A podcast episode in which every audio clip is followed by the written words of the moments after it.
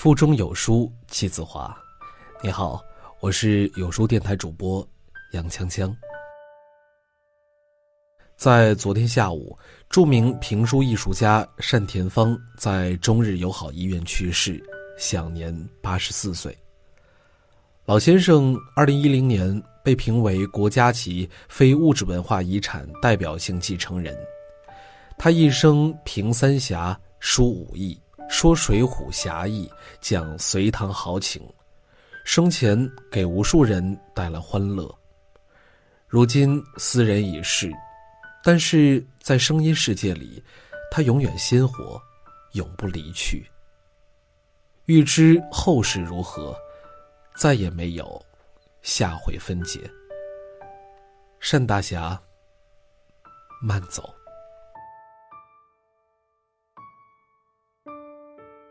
在大多数人眼中，老艺术家的形象应该是气质端庄、不食烟火，性格甚至有些古板。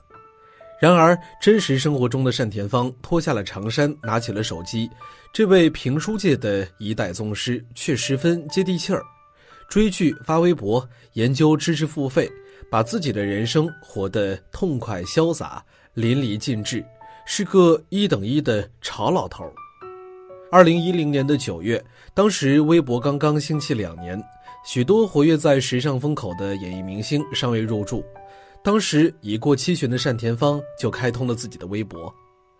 单田芳写微博从不说拯救国学这样的泛泛之言，他只说自己的真情流露，只讲最质朴谐趣的言语。七十七岁的单田芳打字速度慢得出奇，但是这并不妨碍他成为大龄微博达人。比如，今日亲朋聚会，高兴发个微博纪念下；出门遛心爱的小狗，更高兴。家里新买一辆好车，他就像孩子得了新奇的玩具，要和网友们一起分享幸福。有一年，单田芳去沈阳五里河体育场，正巧是刘德华的演唱会，一张票一两千块还买不到。刘德华开口一笑，舞台下的沈阳妇女喊得嗓子都要哑了，据说当场晕倒了二十个。单田芳只能自嘲说：“别说录四百套书，录一千套也不好使。”我说这么多年的评书，我说的再精彩，我一说底下躺下一个，从来没有。听评书的人越来越少，他就破天荒地把自己的评书做成了录像带、电台专用带和电视剧，更以七十七岁高龄在微博上和年轻人互动，一字一句地讲述评书的美，让年轻人从心里爱上这门艺术。单田芳在微博上自嘲是劳碌命。这个市场竞争现在如此激烈，要是没有我在电台坐镇，没有我一套书挨着一套书这么录，没有我们多年的努力，恐怕评书不那么好过。能把评书事业支撑到今天，我觉得我立了点功。单田芳是地地道道的世家出身，祖辈父辈都是书曲艺人，但是旧社会的艺人没有地位，父亲不想他再延续被人瞧不起的行当。因此，从小就教育他：“万般皆下品，唯有读人高。”启示发愿要让他接受好的教育，上好的学校。父亲不止一次地对单田芳说：“你可不能再干说书这一行了，只要你把书念好，花多少钱家里都愿意。”小时候的单田芳十分淘气，捅娄子、惹祸，不懂礼数，不好好学习，他样样都干过。父亲对他期望高，自然也就十分严厉，抽嘴巴、打屁股、罚跪都是家常便饭。父亲手重，单田芳身上常常带伤。单田芳明白父亲的苦心，也暗自下决心，将来要做一名老师、工程师或者医生。因此，哪怕是受了委屈，也从不会顶撞父亲。但是，命运常常会跟我们开玩笑。一九五一年，单田芳父亲因罪被捕，母亲和父亲离婚，远走他乡，一个家庭的经济支柱就此倒下，心灵和经济的压力让他喘不过气。此时，正在东北工学院读书的单田芳不得不被迫辍学，说评书谋生。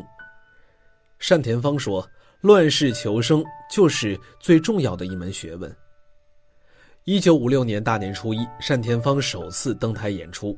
二十二岁的他有了第一笔收入。自此以后，他的观众越来越多，也让他更想把评书说下去。对于自己阴差阳错走上评书之路，单田芳曾痛苦万分，万念俱灰。最不能叫人原谅的是，这一切都与父亲的愿望背道而驰，因此心中有愧。如今。一晃几十年过去了，单田芳不再后悔选择了说书的行当，反而更多的是释怀，是感恩。他说：“抱怨不如宽容，这也是善待自己。人要活得像玻璃，能把脏东西擦掉。”有人做过调查，每七个中国人中就有一个听过单田芳的评书，十三亿中国人中，他的听众有足足两亿人。从艺六十多年来，单田芳先生共录制了广播和电视评书一百一十部，共计一万两千余集，节目时间约六千余小时。把他的评书每天播一回，可以一直播到二零三六年。赞颂忠孝仁义，剖析兵法权谋，指点江山画春秋，论评兴亡谁手。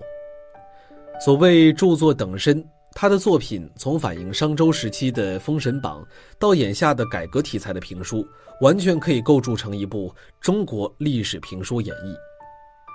如今，单田芳评书已经成为了中国传统文化的一个符号。二零零四年，单田芳先生被北京曲艺家协会特聘为名誉主席；二零一零年，被评为国家级非物质文化遗产代表性继承人。二零一二年，荣获中国曲艺牡丹奖终身成就奖。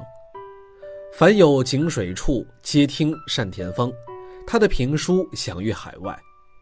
一生尝遍甘苦，书中说尽情愁。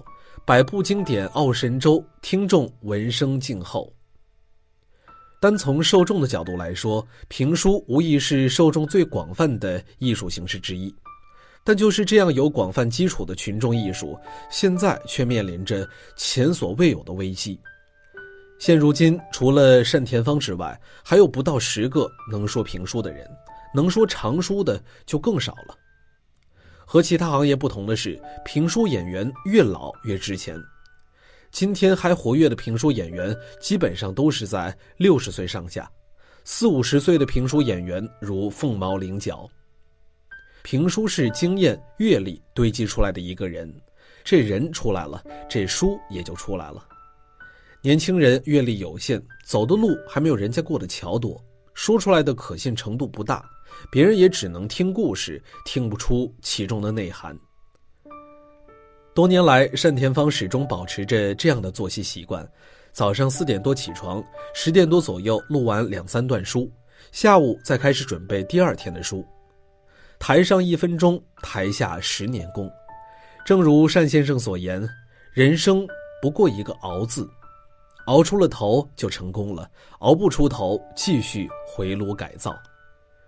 事了拂衣去，深藏身与名，是绝大多数功成名就者的选择。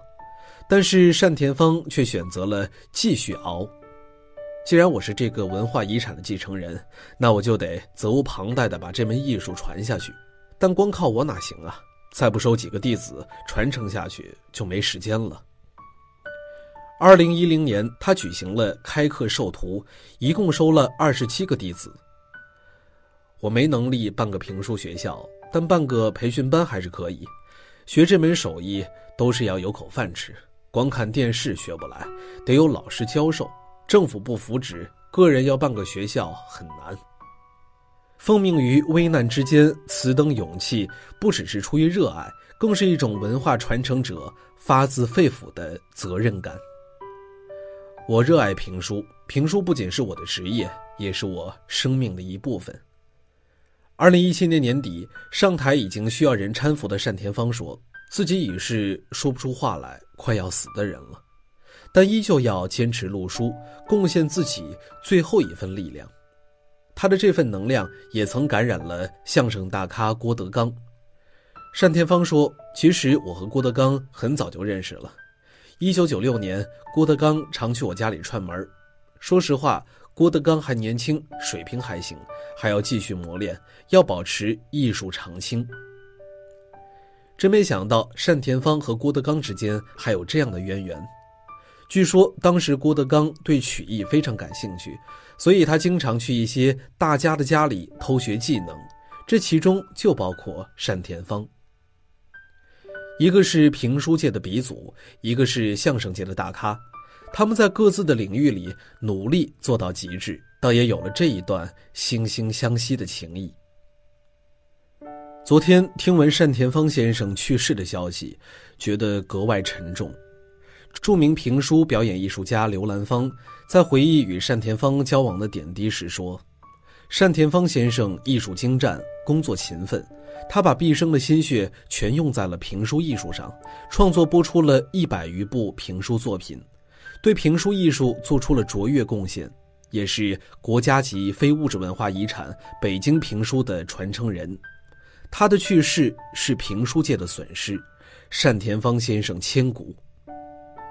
是啊，曾有人这样形容单田芳先生：一人一桌一折扇，俯首说书六十年。而今先生忽作古，惊觉世间又少闲。在单田芳的评书里，嬉笑怒骂皆成文章，酸甜苦辣方为人生。正如单先生所言：“我这一生苦辣酸甜，坎坎坷坷，苦乐悲欢五味杂陈。回想一下，总算做成了一些事情，还是欣慰比遗憾多，美好比心酸多。现在唯有更加珍惜时光，尽量走得更远一些。”可惜单先生并没有实现他的承诺，如今的他还是要功成身退了，这一退，就是一个时代的陨落。至于评书后事如何，也只能听单老来世和我们再一起分解了。好了，那今天的文章就分享到这儿了。在这个碎片化的时代，你有多久没有读一本书了呢？长按扫描文末二维码，在有书公众号菜单免费领取五十二本共读好书，每天有主播读给你听。欢迎大家下载有书共读 App 收听领读，我是主播杨锵锵。此时的我，在美丽的京津走廊廊坊，为你送去问候。记得在文末给我们点个赞。